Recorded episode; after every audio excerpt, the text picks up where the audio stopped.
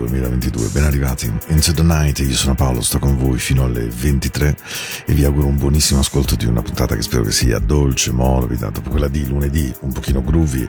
Questa sera cerchiamo e cerco di trovare un buon suono per tenervi compagnia in questa lunga, lunga, lunga notte.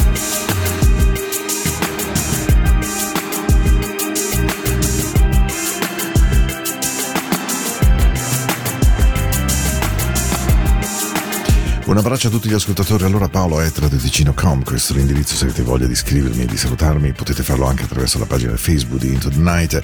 Potete riascoltarmi ogni domenica sera dalle 22 alle 24 col montaggio delle due puntate della settimana e potete riascoltarmi naturalmente sia sul podcast della radio ma anche e soprattutto, perché no, eh, per quanto riguarda la, la versione su Spotify dove ho iniziato addirittura anche a mettere alcune playlist mie e queste playlist appartengono al nome di, naturalmente, ve lo dico subito, Poldig 61.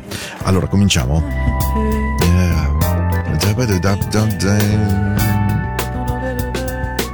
Cominciamo così, con House Row, che canta di una donna che semplicemente quando la guarda vede l'arcobaleno nei suoi occhi.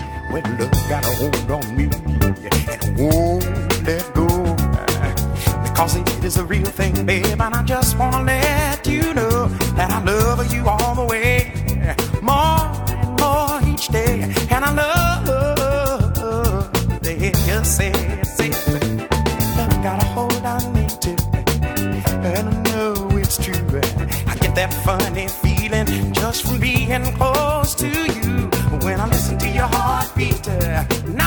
Sound so sweet.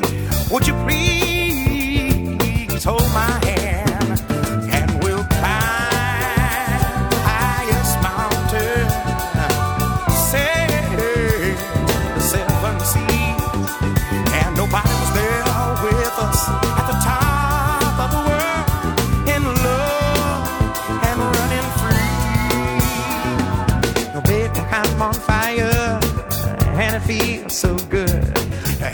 one desire like sweet loving lover should.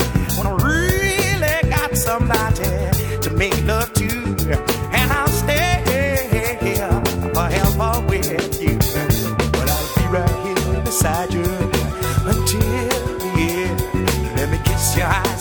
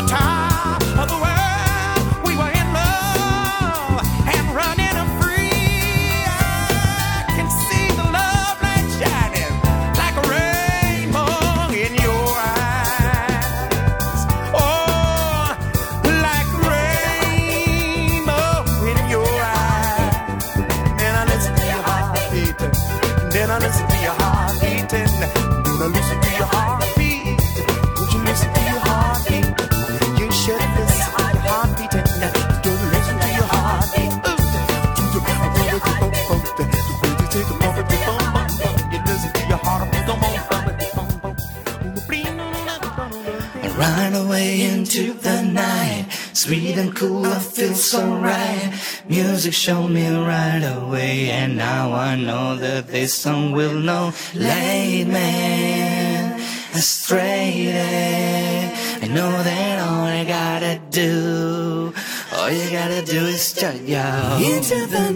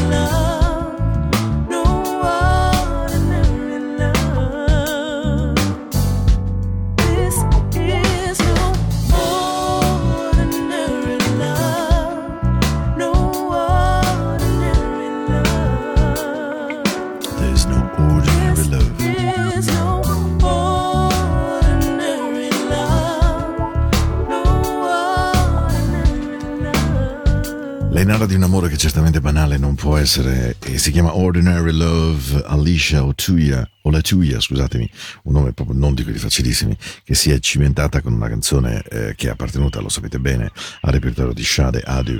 La canzone che abbiamo ascoltato era la seconda di questa inizio di serata, abbiamo passato i primi dieci minuti, dopo Rainbow in Your Eyes di Al Jarreau e dopo appunto No Ordinary Love. Sono andato a riprendere 10,000 Times di Blue Cantrell. Blue Cantrell è stata una ragazza che un po' di anni fa è apparsa sulla scena della musica soul mondiale e che ha inciso in particolare un compact eh, che si chiamava So Blue, molto molto molto molto bello e devo dire che eh, di lei, virgolette, si è un pochino perso eh, il controllo e la storia perché mh, non ha più inciso cose altrettanto gradevoli. E allora questa notte avevo voglia di farvela ascoltare con 10,000 Times, che secondo me era uno degli extra hit più belli di quel lavoro di tanto tanto tempo addietro. Tanto tempo, io penso qualcosa come 20 anni almeno, come ridere, eh? Buon ascolto, cos'è Into the Night? Questa è la vostra amata, dolce, Radio Ticino. Are you ready to? Yeah.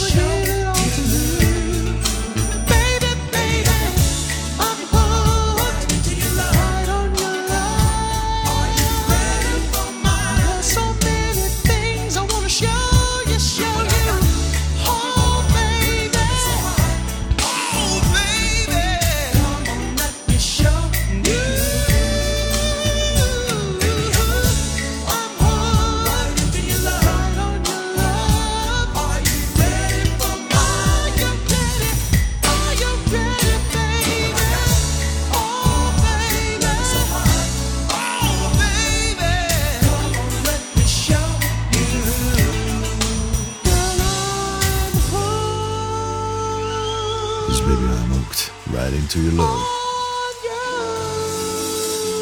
Can function.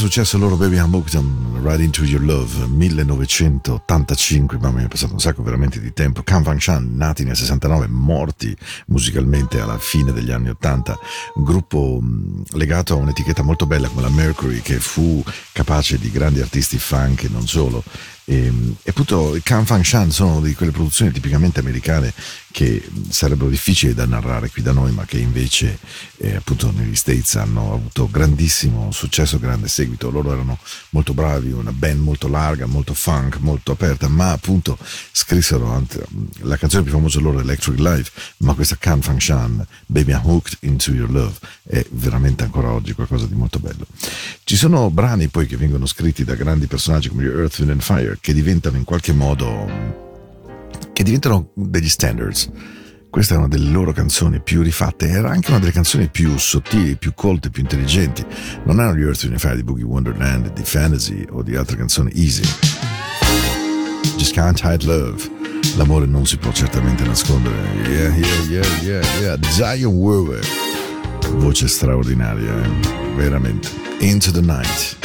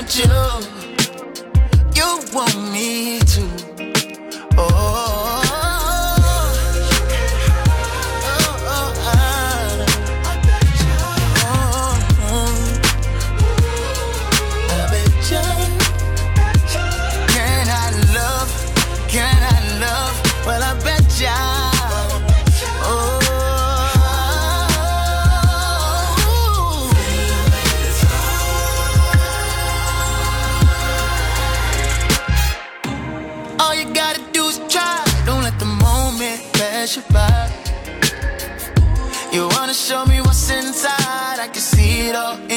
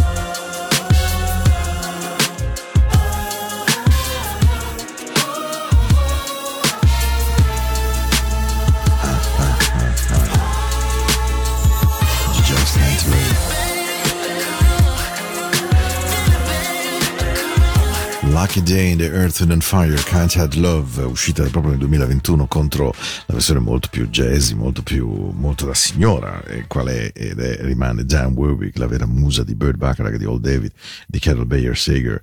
E devo dire che Love, Can't Had Love è veramente una canzone proprio bella, bella, bella vera, secondo me.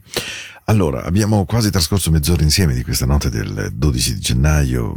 Come state, tra l'altro? Perché, ehm, sì, ok, lunedì ho cercato di darvi la carica, mentre oggi avete, spero, capito che siamo tornati a un Into the Night più intima, più di musica lenta, più di musica ehm, che dia un po' di respiro al nostro cuore, alle nostre giornate, perché ehm, questi sono tempi davvero complessi. Da un lato abbiamo molti pensieri, mi rendo conto, ombricon e via dicendo, però insomma possiamo andare avanti, possiamo farcela.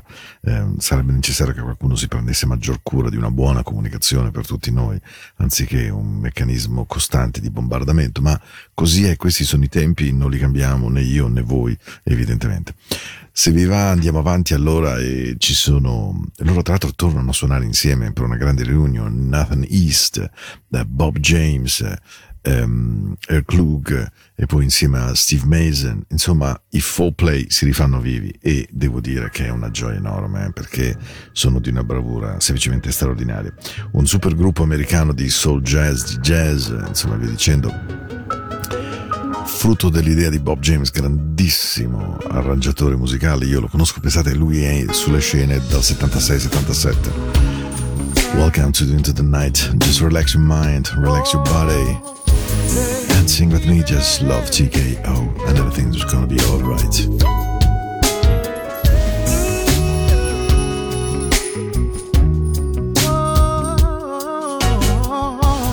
Yeah.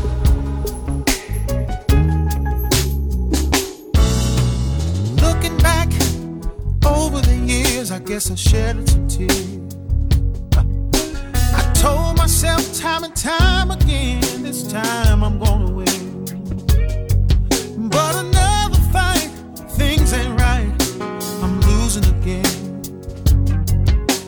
a fool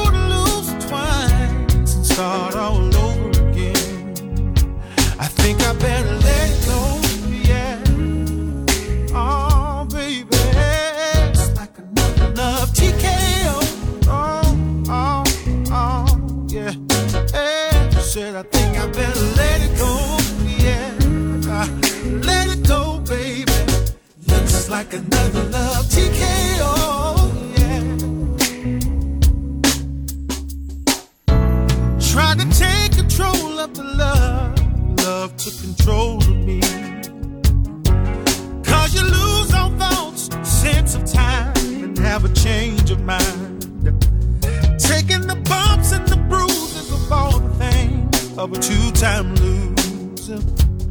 See, I try to hold on, my faith is gone. It's just another sad song. I think I better let it go, baby. Oh, oh, oh,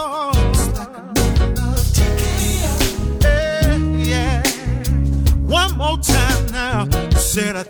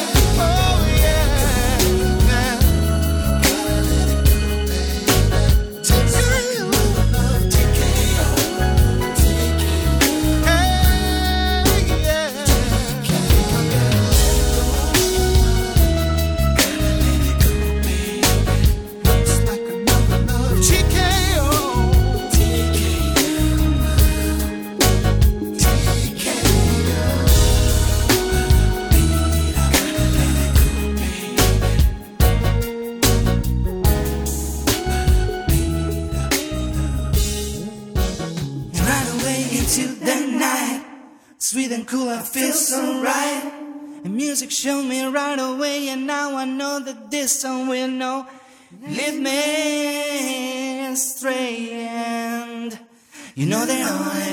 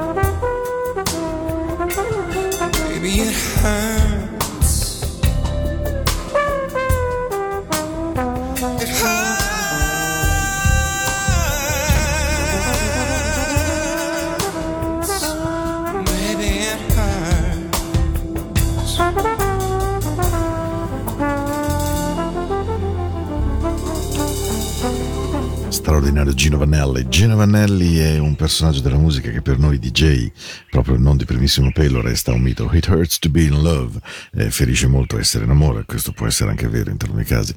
Gino Vanelli di Montreal, Canada, 52, l'anno di nascita, e devo dire che eh, per noi che abbiamo fatto le radio private agli inizi, quindi parliamo ragazzi del 70, ragazzi e ragazzi, del 77-78, la sua People Gotta Move resta davvero una icona del simbolo di quando come radio abbiamo scoperto dei suoni che le cosiddette radio ufficiali ancora non trasmettevano. Tra l'altro People Gotta Move è tornata in grande auge qualche anno addietro perché un- sulla televisione olandese fu usata come jingle e quindi eh, ritornò di, di buona moda. Se vi capita di andarvela a scaricare su YouTube o wherever you want, People Gotta Move di Gino Vanelli è davvero l'espressione di cosa sia stato quest'uomo che adesso fa l'insegnante di musica in Oregon, ogni tanto eh, è ancora in tour, ma evidentemente lui ha scritto delle canzoni meravigliose, tipo I Just Wanna Stop, Brother to Brother, Wild Horses, Black Cards e via dicendo.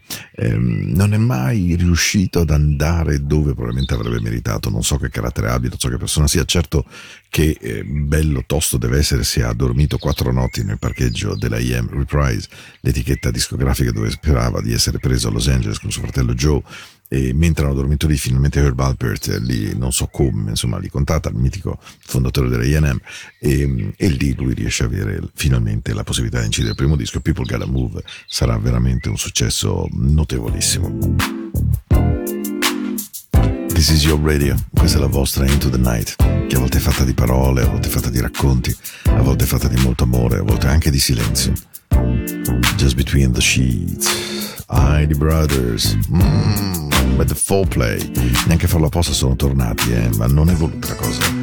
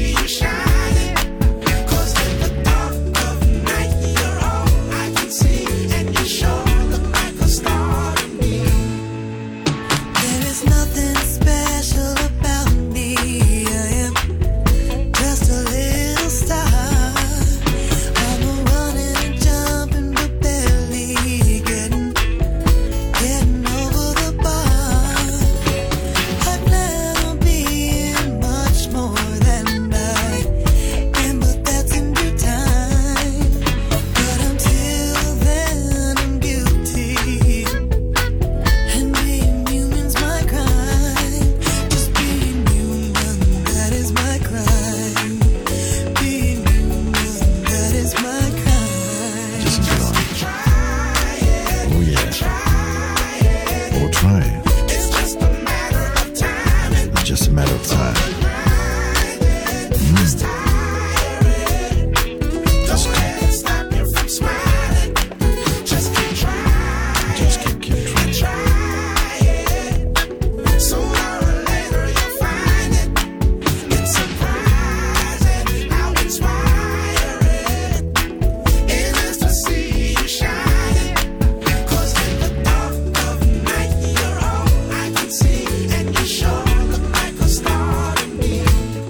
Star, Kellys, canzone che metto abbastanza di frequente, lo ammetto perché eh, mi piace veramente tantissimo e la trovo una canzone piena di gioia, piena di, di buoni sentimenti, devo dire mi piace moltissimo. Eh, nel 69 esce il film 007 al servizio di Sua Maestà con George Lazenby, che non avrà il successo di Sean Connery, di Roger Moore, e devo dire che se avete voglia, prendetevi due secondi e andate su Wikipedia a leggervi la storia di questo film, perché veramente i produttori, quando Sean Connery decide che non ne vuole più sapere di essere lui, Roger, ehm, James Bond, scusatemi, i produttori iniziano a pensare a Roger Moore, ma lui è impegnato con le riprese del Saints, poi iniziano a pensare a Timothy Dalton, ma è troppo giovane, e insomma ehm, vanno in giro e alla fine, per puro caso, Albert Broccoli conosce questo fotomodello australiano, George Lazenby, e mh, gli fa interpretare l'unico Bond della sua carriera. Tutti diranno sempre di questo film che non ebbe successo, non fu vero, perché in realtà incassò mi pare 70 milioni rotti di dollari, quasi 80 al botteghino, quindi non fu vero che non funzionò, certo non funzionò come gli altri, ma funzionò molto bene. Ed è, eh, tra l'altro, mh, chiude con un James Bond piace, eh, piangente che perde la moglie appena sposata e che viene ucciso dal cattivo Telly Savalas.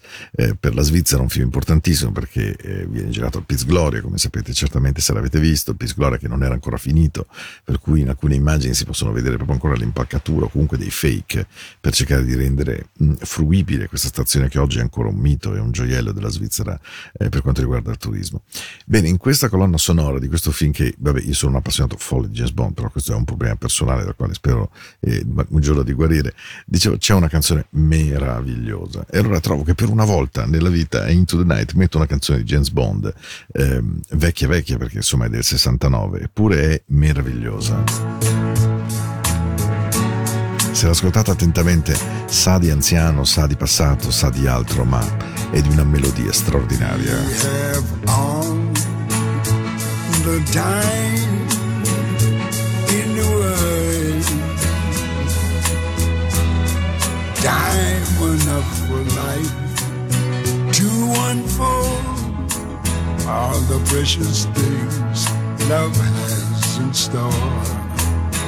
We have all the love in the world. if that's all we have, will we need nothing more. Every step of the way will find us with the cares of the world far behind us.